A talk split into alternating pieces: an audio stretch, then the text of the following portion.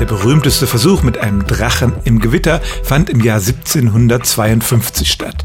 Benjamin Franklin, der berühmte Erfinder, ließ bei Gewitter einen Drachen steigen, um zu zeigen, dass dort tatsächlich elektrische Entladungen stattfinden.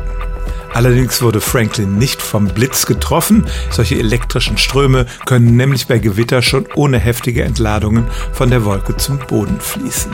An Franklins Drachen waren tatsächlich zwei Seile befestigt, ein feuchtes Hanfseil als Leiter und ein trockener Seidenfaden, von dem er meinte, dass der den Strom nicht leiten würde.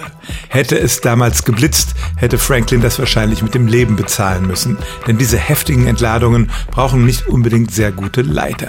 Sie entladen sich ja normalerweise durch die Luft, die leitet den Strom schlecht und wenn wir einen modernen Drachen steigen lassen würden, dann könnte der Blitz auch entlang der Plastikleine zum Boden fahren und den Menschen töten, der die Leine in der Hand hält.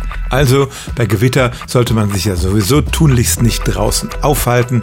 Dabei einen Drachen steigen zu lassen, ist eine äußerst schlechte Idee. Stellen auch Sie Ihre alltäglichste Frage unter stimmtz.radio1.de.